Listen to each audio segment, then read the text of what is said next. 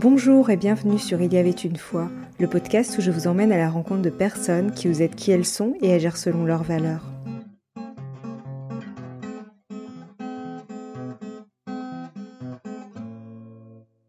Bonjour chers auditeurs, je me réjouis de poursuivre l'aventure avec vous.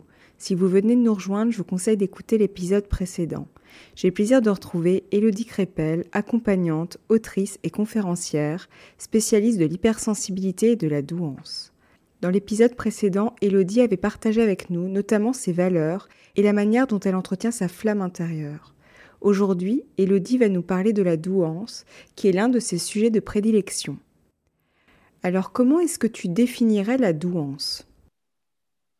Je pense que la douance, alors après, tu as, bon, la définition scientifique, mais euh, tu me demandes moi, euh, je la vois comme une approche et un ressenti du monde qui est bien différent on ressent et on vit le monde différemment. C'est ce qui crée d'ailleurs cette sensation parfois de, décalage. Que tout le monde n'a pas parce qu'il y a certains surdoués qui vont euh, s'adapter, voire se suradapter. Mais au fond d'eux, ils sentent bien qu'ils n'ont pas les mêmes lunettes, qu'ils ne voient pas les choses de la même façon quand même. Outre le passage de test, quelles sont les caractéristiques permettant de détecter qu'une personne est susceptible d'être surdouée Alors, il y a plusieurs euh, grandes caractéristiques. Alors, c'est compliqué parce que quand on dit ça, moi, le risque de ces questions-là, c'est que les gens, ils veuillent faire un listing. Euh, c'est-à-dire ils vont, ils vont essayer de tout cocher. Donc euh, vraiment, je, n'encourage pas les personnes qui écouteront ce podcast à tenter de tout cocher. Et c'est pas le but de ma question. la question je pense qu'il y a déjà dans les caractéristiques, il y a ce qu'on appelle l'antéléchie. Euh, c'est euh, la motivation à l'action, la force, l'autodétermination, une force intérieure qui va, euh, qui va nous pousser. C'est vrai que les surdoués ont souvent cette antéléchie. Elle peut être cependant mise à mal par un manque de confiance. Et c'est ce qui crée justement d'ailleurs le décalage. Parce que les, les, surdoués ont souvent des valeurs très fortes. tout le monde a des valeurs, mais chez les surdoués, elles prennent une force et un impact considérable.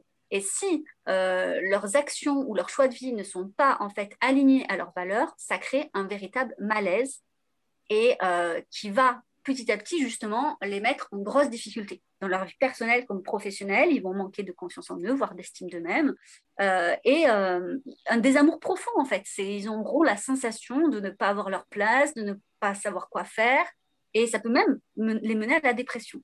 Donc cette intelligence, elle est, quand même très puissante. donc voilà. Euh, ensuite, il y a une hyperstimulabilité des sens sans parler forcément euh, d'hypersensibilité, parce que tous les surdoués ne sont pas hypersensibles, euh, ils ressentent le monde quand même, tu vois, moi j'appelle souvent ça comme un, exhausteur de goût, tu vois, hein, comme, je sais pas, tu mets mhm. du sel sur, sur tes plats, ça, ça, relève le, goût des choses, bah, c'est un peu la même chose avec la douance. Donc, ils sont très stimulés, tu vois, partout. Alors, soit effectivement au niveau de leur sens, euh, bah voilà, l'odorat, le, toucher, tout ça. Euh, mais ça peut être aussi euh, des sensations, ça peut être des sentiments, ça peut être dans la curiosité. Il y a une sorte voilà, de, de, puissance, en fait, dans leur... Ouais, dans le, fait qu'ils soient stimulés. Mais ça peut être aussi dans l'énergie physique. Alors certains non, certains... Mais tu vois, voilà, ça peut prendre... Ça peut être intellectuel, sensoriel, ça peut être dans l'imaginaire. Donc souvent, pour les grands créatifs ou les grands artistes, on peut parler de ça. Euh, alors, on peut parler d'intelligence. Ce n'est pas une plus grande intelligence, mais c'est une intelligence différente. C'est vrai que comme ils vont aller au fin fond des choses, euh, ce sont des, des, investigateurs, des investigatrices de la vie. Donc, tu vois, qui vont se questionner déjà tout jeune, en fait, sur le sens de la vie, sur toutes ces grandes questions. C'est ce qui va justement générer souvent, on me dit, bah, je me sentais un peu à part parce que, bon, voilà, mes copains et mes copines, ils se, moquaient, un peu de moi quand je me posais toutes ces questions-là. Euh, j'étais un peu seule là, à regarder les étoiles, euh, déjà très jeune, et à me questionner sur l'univers. Tu vois. Il y a des choses comme ça qu'on repère énormément chez, chez, les enfants surdoués, toutes ces questions métaphysiques et qui ont vraiment une soif de, de besoin de réponse. Enfin, je veux dire, c'est vital. Euh, il y a euh, vraiment un appétit intellectuel, insatiable presque. Il y a toujours une question qui amène une autre question. Alors, tous les enfants passent par la phase de, beaucoup de questions, mais alors là, c'est insatiable et ça fatigue énormément les parents. il y a aussi, euh, je trouve qu'il y a un truc qui revient souvent, c'est la quête de vérité, d'honnêteté, d'authenticité, qui est assez forte chez les surdoués. ils ont besoin de ça. Parce que comme c'est un peu comme s'ils avaient des lunettes, tu sais, moi j'aime bien utiliser cette image-là, tu sais, laser, tu vois, qui scannent. Mmh. Donc, ils vont vite ressentir euh, chez l'autre s'il y a un faux self, tout ça. Euh, même s'ils n'ont pas conscientisé parce qu'ils n'ont pas ces termes-là, parce qu'ils n'ont pas cette connaissance-là euh, dans psychologie, ce qui est possible, hein, ils vont le ressentir. Et ça va leur manquer. C'est pour ça aussi, surtout, qu'ils vont dire, tu vois, dans les relations, j'ai besoin de, de, relations intenses, j'ai besoin de discussions intenses, j'ai besoin que qu'on aille dans le vrai, j'ai besoin vraiment euh, qu'on creuse. Genre, j'aime pas, pas que ce soit juste superficiel, ça m'intéresse pas. Et donc, il y en a beaucoup qui sont en souffrance dans leur relation euh, en amitié parce qu'ils n'ont pas ça, tu vois, ils n'ont pas ce côté-là. Alors, parfois, c'est vu un peu genre, euh, ils sont fusionnels c'est pas dans la fusion. Alors, ça n'empêche pas que certains pourraient avoir une dépendance affective, mais ça, c'est encore autre chose. C'est pas lié à, à, l'advance ou à l'hypersensibilité. Il y a une carence affective qui, tu vois, qu'ils essayent de combler. Mais il y a quand même effectivement ce besoin euh, puissant. Et c'est une personne qui ne l'a pas, euh, ça peut être ressenti comme une fusion et ça peut être très douloureux. Donc, effectivement, des fois, il y a, ça peut être compliqué relationnellement si on n'a pas conscience de ça et qu'on n'a pas compris comment on pouvait faire. Du coup, ça peut avoir de l'impact aussi euh, sur, euh, sur le perfectionnisme. Il y en a beaucoup qui sont perfectionnistes dans les, surdoués, mais là, des fois, on peut parler d'exigence. Euh, du coup, il y a aussi de l'idéalisme lié à la, aux valeurs. On retrouve aussi beaucoup ça. Tu vois, ce, côté de monde idéal, et si, et si, et si, et qui peuvent les rendre totalement malades. parce qu'à un moment donné, il bah, faut bien lâcher sur le fait qu'on ne puisse pas, peut pas refaire le monde. Hein. Mais il y a ce côté idéaliste du monde, ou bien aussi parce qu'il y en a qui ont totalement lâché et se dire de toute façon c'est de la merde, on ne pourra rien y faire. Hein. Il y en a qui ont vraiment ce discours-là. Euh, ils peuvent être aussi idéalistes dans la façon de faire les choses. Euh, non, mais il y en a vraiment. Je pense que c'est d'ailleurs une manière de se protéger. Chez les surdoués qui ont ce côté un peu très, euh, très négatif, très pessimiste, bon, qui se diront idéalistes. Hein. de toute façon, voilà. Il y a une façon de se protéger de toute façon. Je ne peux rien y faire, donc effectivement, je, je lâche l'affaire. C'est OK, hein. enfin, moi, je n'ai pas de jugement là-dessus, mais ils peuvent être aussi euh, du coup très exigeants envers les autres, comme ils le sont envers eux-mêmes, mais qu'ils n'en ont pas forcément euh, conscience. Euh, ils peuvent être exigeants envers leur entourage, et ça, ça peut être extrêmement douloureux. Parce qu'ils ont besoin que tout soit genre un mot est un mot. Et si tu as employé ce mot c'est que ce mot avait un sens particulier. Alors pourquoi tu as dit ce mot? Et l'autre il dit mais j'ai dit ça comme ça. Non on ne dit pas ça comme ça. Tu vois tout peut prendre effectivement des proportions qui peuvent être très douloureux pour un entourage qui, qui ne connaît pas ça. Mm. Mais aussi, du coup, pour. Mais tu, tu vois, je, je, reprends parce que moi, j'ai été formée auprès de Fabrice Michaud sur la douance. C'est quelqu'un d'exceptionnel. Si jamais il y en a qui ont envie de se former sur la douance, je, vraiment, je le conseille les yeux fermés. Il disait hein, qu'effectivement, euh, les surdoués qui, qui s'ignorent, ou voilà, ça peut être de vrais tyrans. Ils peuvent être tyranniques. Après, euh, il y a moyen effectivement de, discuter avec eux de, tout ça, mais, mais on peut effectivement surdouer de par finalement, euh, tu vois, tout toute son intensité, il peut devenir quelqu'un de toxique, malgré lui. Ou volontairement, après, pour certains, mais ça, c'est autre chose. ça, c'est autre chose. voilà. Voilà. Moi, je ne sais pas si c'est clair, je suis un peu partie dans tous les sens, mais, mais voilà. Quand on parle de, de, grande arborescence, ben, tu vois, il y a un exemple là. Alors tu en as fait un petit peu allusion, mais peut-on dire que les surdoués ont des valeurs qui leur sont propres? Oui, là, elles sont propres à chaque personne, elles sont colorées par rapport à, leur, euh, à leur vision du monde, et ça, c'est singulier, c'est totalement, enfin voilà, ça dépend de, la vie qu'on a eue euh, et de qui on est, mais oui, je trouve que c'est quelque chose, euh, tu vois, voilà, c'est exactement, c'est-à-dire que ça, c'est vraiment une différence assez notable. je, par rapport aux personnes qui ne sont pas surdouées. C'est-à-dire que tout le monde a un système de valeurs, hein, bien entendu. Mais chez les surdoués, ça prend un impact euh, considérable. C'est-à-dire qu'en fait, euh, aller à l'encontre de ces valeurs, ça le rend malade.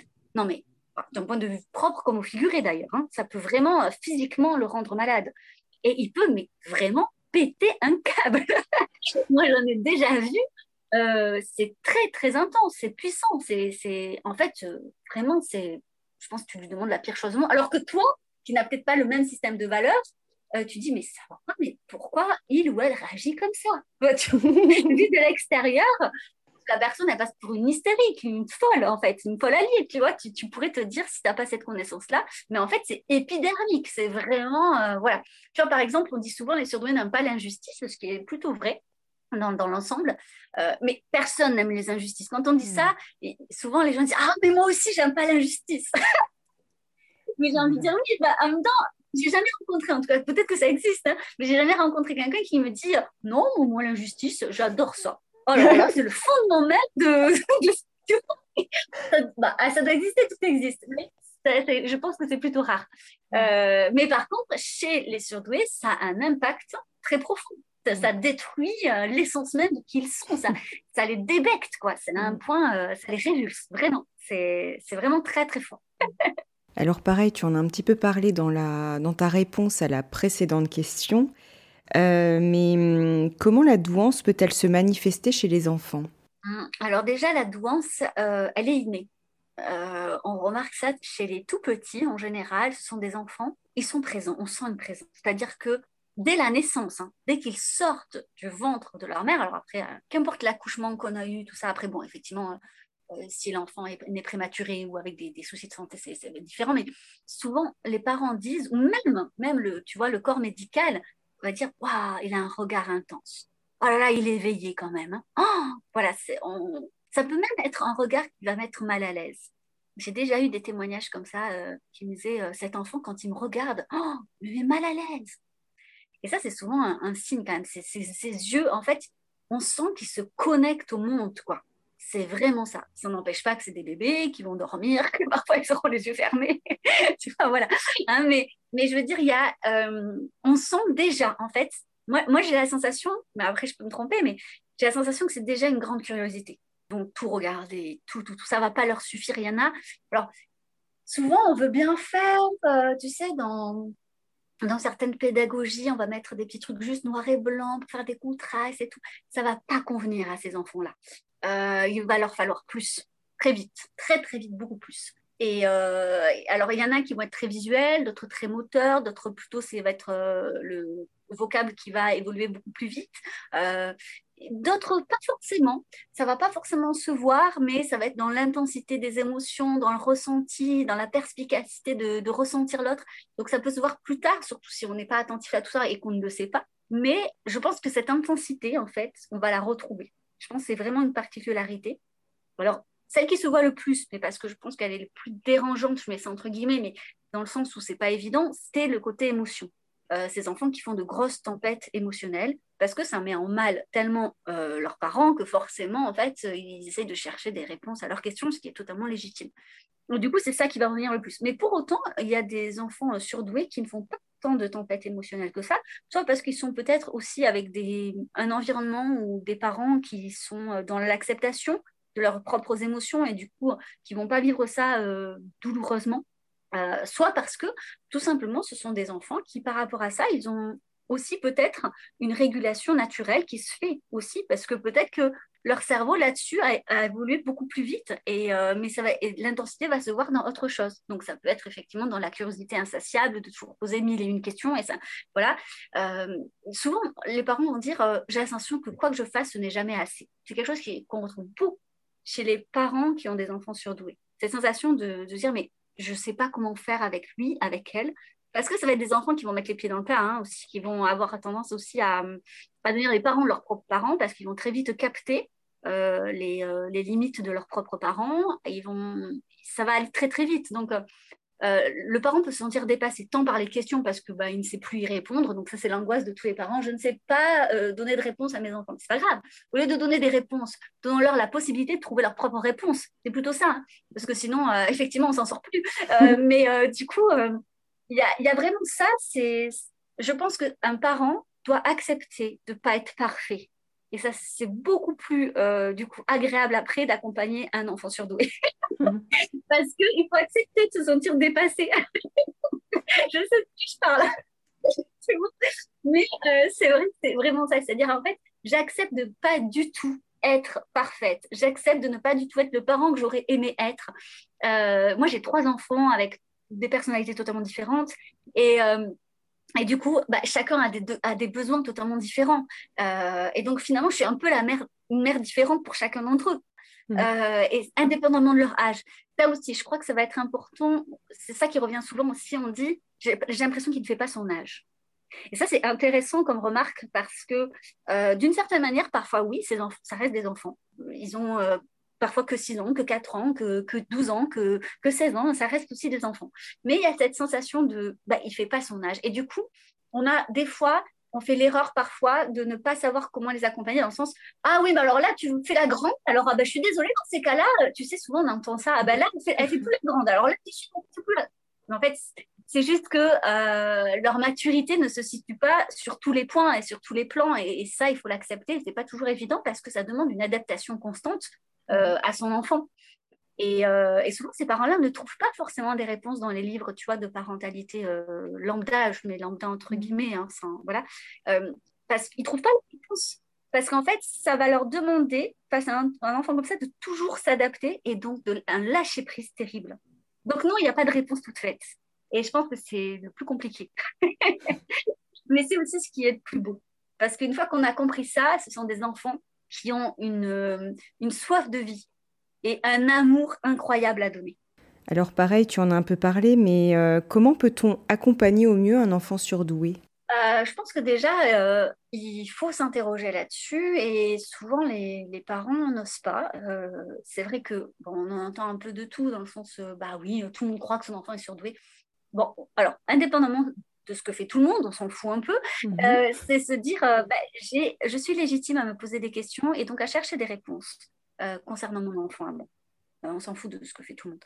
Euh, et donc d'aller chercher des personnes, ressources, pour avoir des réponses à mes questions, pour mon enfant, pour ma relation avec mon enfant. Mais du coup, et c'est là où ça va être intéressant, de questionner sur soi. Hein, parce que les chiens ne font pas des chats. Et, et même si peut-être soi-même on n'est pas surdoué, bah, il faut être à l'aise avec soi-même, en fait. Parce que l'enfant surdoué va mettre. En fait, lui, il va avoir le gros bouton rouge il aura écrit ne pas appuyer, il va appuyer dessus. Dire que nos propres failles, nos propres limites, nos propres contradictions, les enfants, même très jeunes, surdoués, euh, mais maman, tu as dit ça, mais pourquoi toi tu fais ça alors? Mais tout jeune, hein? Ça ne le fera pas. Donc, euh, mais c'est le, si le parent il reste dans cette, euh, tu vois, dans cette posture d'adultisme, de dire mais c'est moi le parent, moi je dis ça, donc c'est normal que bah, en fait, là, on, bah, on va aller droit dans le mur. On va aller clairement droit dans le mur. Parce qu'en grandissant, l'enfant, tout jeune, c'est normal que l'enfant, il veut plaire à son parent. Donc, euh, bon, bah, il va lâcher. Mais en grandissant, ça ne va pas se passer comme ça.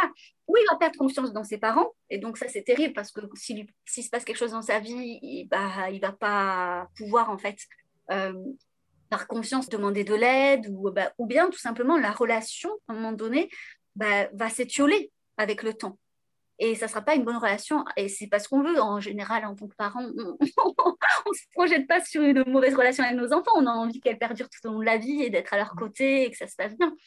Donc, il faut lâcher là-dessus. Ça demande de repenser la parentalité et ça, ça demande du coup euh, de beaucoup travailler sur soi. Parce que l'enfant, après, plus il va grandir et plus il va nous poser des questions sur qui on est, sur pourquoi on a fait ça, pourquoi on a fait tel choix. Et malheureusement, il va mettre les pieds dans le plat volontairement ou involontairement, parce que des fois c'est très très conscient, mais euh, il va nous mettre euh, face à nos propres difficultés, à nos propres failles. Euh, et ça, si on n'est pas bien avec soi, ça va être extrêmement douloureux. Et on va le reprocher à nos enfants. Et on va rentrer en guerre avec eux. C'est pas le but. Donc, je pense que justement, avoir un enfant surdoué, bah, ça demande une bonne thérapie. c'est bon d'accepter euh, ses failles, d'accepter ses limites, euh, de gagner en humilité par rapport à ça, de, de, lâcher prise sur plein de choses. Et, et du coup, quand tu fais ça, tu lui laisses sa place. Tu en fait, tu laisses pleinement la place à ton enfant d'être lui-même. Parce que tu es moins du coup dans, dans l'attente déjà. Et tu acceptes qui il est. Et ça, je pense que c'est le travail de toute une vie quand on est parent. Parce qu'on a toujours des attentes inconscientes sur nos enfants il y a toujours dans la fratrie ou pour le premier, qu'importe, on dit souvent qu'il y a un effet miroir. On se voit à travers nos enfants, on voit des choses. Ça demande toujours du coup à retravailler sur soi en permanence.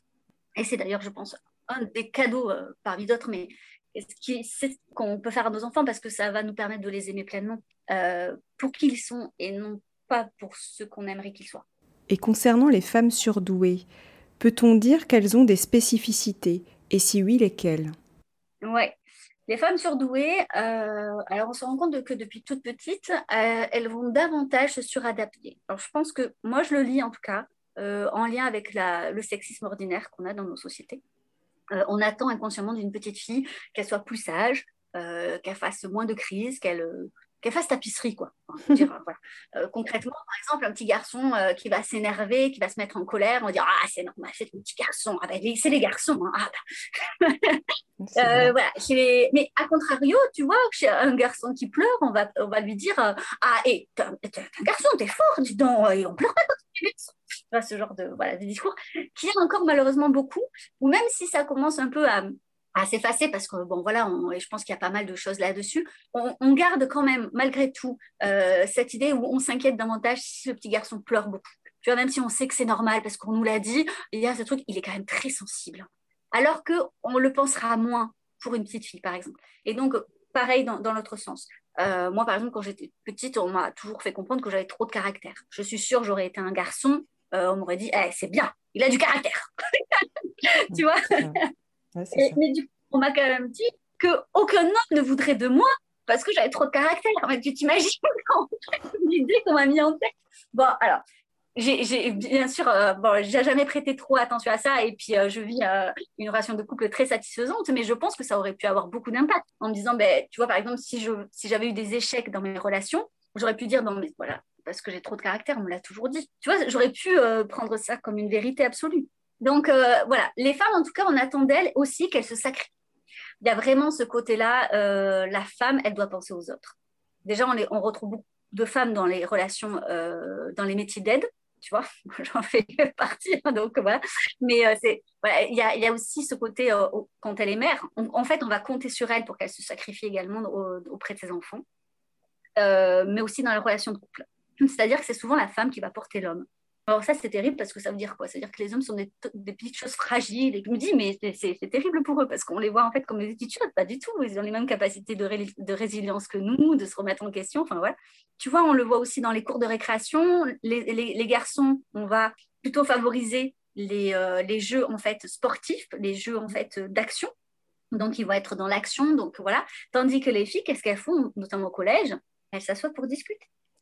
C'est pas un mal parce qu'elle développe aussi des capacités du coup euh, d'introspection, elle développe des capacités de verbalisation, euh, d'être à l'écoute de leurs émotions. Ce sont des vraies compétences. Hein. Mais après, effectivement, derrière ça, en fait, elles vont développer des compétences, encore une fois, de s'adapter, de s'adapter aux autres parce qu'elles vont développer ce genre de compétences. Et donc, chez les femmes surdouées, on va retrouver ça également, c'est-à-dire qu'elles sont bien moins nombreuses à passer le test, à même s'interroger sur elles. Moi, en général, les personnes, quand elles viennent me voir, bah, c'est parce qu'elles s'interrogent sur leurs enfants. Et qu'est-ce que j'entends souvent C'est Ah non, mais ça doit venir du papa. Moi, je pense que non, non, non, c'est sûr. Moi, je suis pas surdouée. Mais c'est le papa, c'est sûr, certainement. Hmm. Alors, pourquoi? Tu vois, pourquoi, en fait? Et, et, ça, ça reste. Et même fois alors ça, on, le voit quand on leur fait passer le test. Euh, les hommes, c'est un soulagement dans le sens où euh, ah, je m'en doutais, euh, effectivement, ça répond à mes questions et du coup, ils sont fiers après, tu vois, de OK, c'est bon, ça confirme ce que je ressentais. Là où les femmes, ça les, elles sont, elles sont paumées après le test c'est euh, non mais t'es sûr non non c'est pas possible. Oh je vais avoir du mal à m'y faire.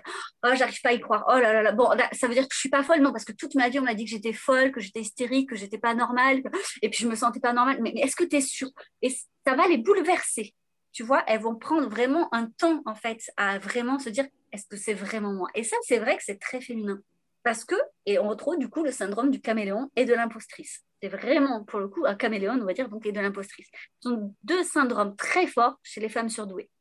Et ce qui fait qu'aujourd'hui, on connaît mal la douance au féminin. On commence à en parler là depuis euh, un ou deux ans, mais jusqu'à présent, on connaissait mal, très très mal la douance au féminin parce que, en fait, elles mettent toute leur énergie à cacher euh, leur, euh, leur douance.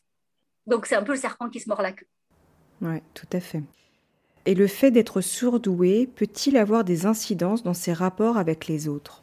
Totalement. Alors pas forcément, parce qu'il y en a euh, pour X et Y raison. Je pense que quand je retrace les témoignages, je me rends compte que si la personne, en fait, a été déjà bien dans sa vie enfant, qu'elle s'est sentie aimée, acceptée, encore une fois, comme elle était, euh, ça lui a permis d'avoir une certaine confiance, qui lui permet après de s'adapter, en fait, à l'autre mais sans se mettre en difficulté. C'est-à-dire que je m'adapte comme on s'adapte euh, bah, en fait, dans la vie de tous les jours, et c'est une capacité incroyable et très positive. Mais euh, je n'oublie pas pour autant, et je sais avec qui ça va matcher et avec qui ça ne matchera pas. Donc voilà, il y a des, il y a des surdoués qui n'ont absolument aucun problème relationnel. Enfin, je veux dire, souvent on parle de ça, mais parce qu'on parle de ça parce que on en parle quand c'est un problème, tu vois, mais quand ce n'est pas un problème, bon voilà. Mais je tiens quand même à le dire parce que souvent on se dit que les surdoués ont des problèmes de relation. Non, ils peuvent, mais comme les non surdoués. donc oui, les surdoués peuvent avoir une différence relationnelle pour tout ce que j'ai dit avant. Je ne vais pas forcément me répéter parce que ça va être trop long, mais, mais il y a cette intensité euh, il y a ce décalage au monde, il y a le fait de penser et de ressentir le monde différemment. Et du coup, euh, bah, on peut se sentir en, incompréhension, un peu comme si moi je ne parlais qu'anglais et que j'étais face à quelqu'un qui ne parle que chinois. Euh, mm. On a la sensation parfois de ne pas du tout parler la même langue. Et pour quelles raisons les surdoués peuvent-ils être davantage victimes de relations toxiques? Parce que, en fait, alors les relations toxiques, si tu parles de pervers narcissiques, ce sont des personnalités déjà en fait très particulières je ne sais pas si tu me parles de ça ou si tu me parles. En fait, je l'ai englobé parce qu'effectivement, il y a les pervers narcissiques, donc c'est bien connu que les surdoués sont plus victimes des pervers narcissiques, mais il y a aussi euh, les relations toxiques. Donc c'est vraiment tout, euh, tout cet ensemble, en fait, que j'ai tout mis dedans. oui, alors voilà, c'est pour ça que c'est un peu différent. Ouais. Ouais, parce que le pervers narcissique, dans sa construction psychique, comme il a euh, une problématique d'ego. Euh, comme effectivement il est totalement blessé, il va se nourrir des autres. Donc, euh, il va être attiré par ces personnalités-là qui sont, qui sont intenses. C'est un peu, je ne sais pas si toi tu meurs de faim, tu vas être attiré vers une assiette qui est remplie de nourriture que plutôt juste un fruit, tu vois, par exemple. Ben voilà, on va dire que pour le pervers narcissique, les surdoués, c'est cette assiette, cette table même, cette table remplie de nourriture qui, qui, est très appétissante. Donc forcément, ça va les attirer. mais la toxicité d'une relation, vient parfois juste dans l'incompréhension, qui n'est pas du tout conscientisée. C'est-à-dire que, en fait, je pense que le, surdoué attire la toxicité comme lui, il peut être toxique pour d'autres personnes. De par cette intensité, cette singularité, cette différence, euh, on essaye de se comprendre, on n'y arrive pas. Euh, on a la sensation d'être dans l'attente de l'autre, c'est-à-dire que le surdoué attend des choses dans la relation de quelqu'un et euh, l'autre a la sensation de ne pas y arriver. Du coup, ça crée aussi des difficultés. Enfin, ça peut être dans bien, bien des thématiques comme ça. Et après, il ne faut pas oublier qu'on vit dans un monde où être surdoué, c'est quand même très atypique, où c'est quand même une minorité, mm. et euh, où la majorité, parce qu'on est dans, dans un monde où c'est toujours une recherche de pouvoir permanent, euh, et où les gens, si, en fait, ils n'admettent pas que des fois, il y a, enfin, où on peut avoir ni tort ni raison. Donc, du coup, quand on est dans la majorité, les gens se disent ben, j'ai forcément raison puisque je suis comme tout le monde. Donc quelqu'un qui n'est pas comme tout le monde, il a tort.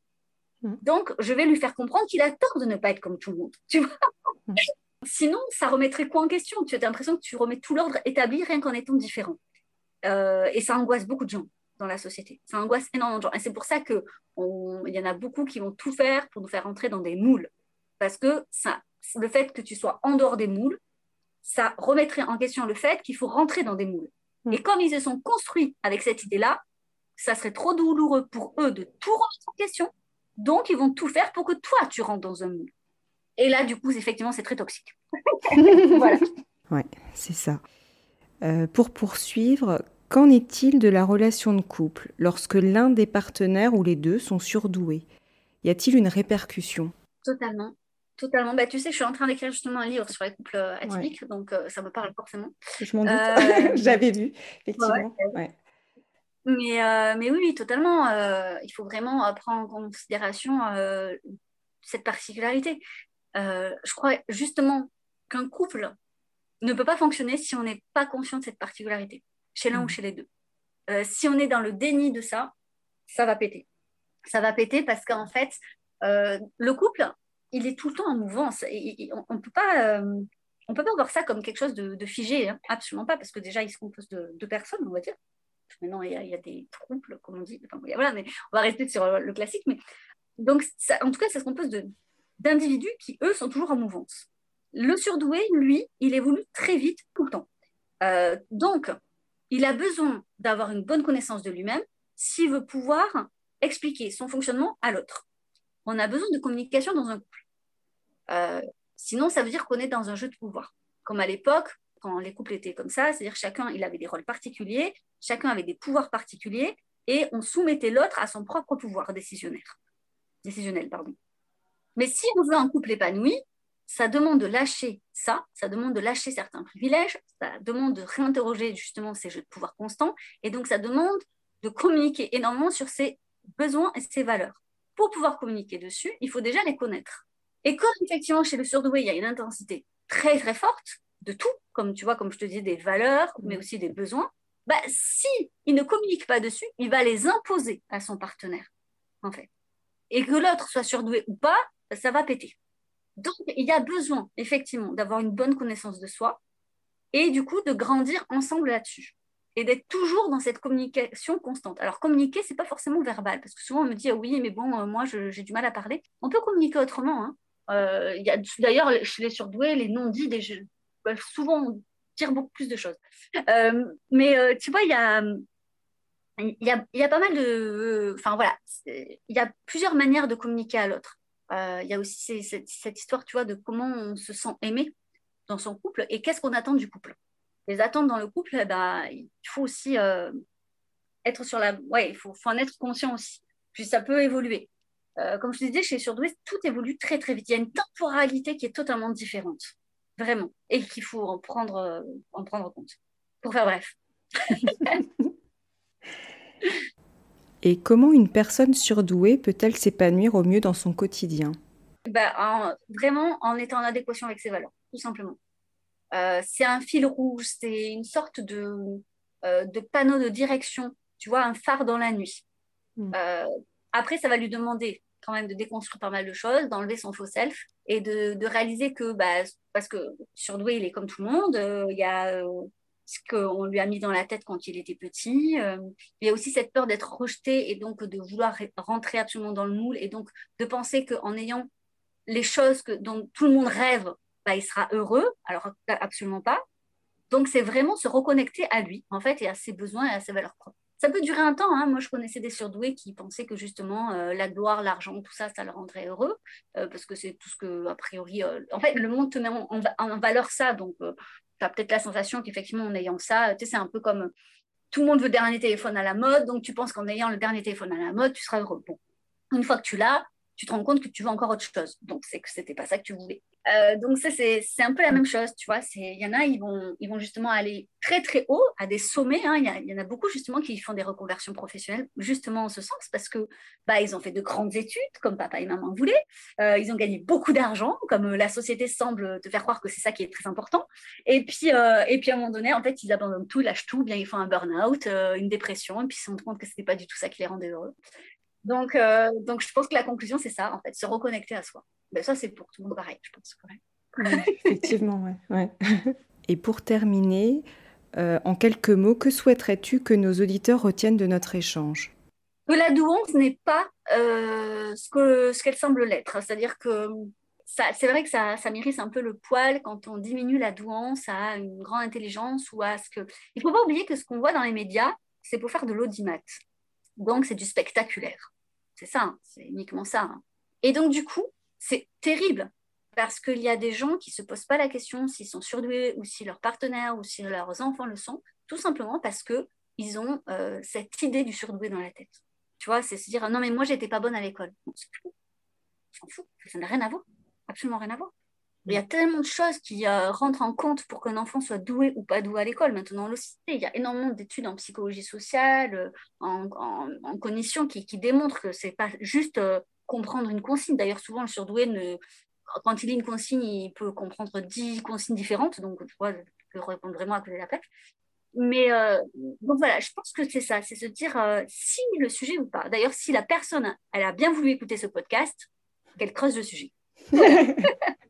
C'est bien résumé. Merci beaucoup en tout cas. Bah, merci à toi.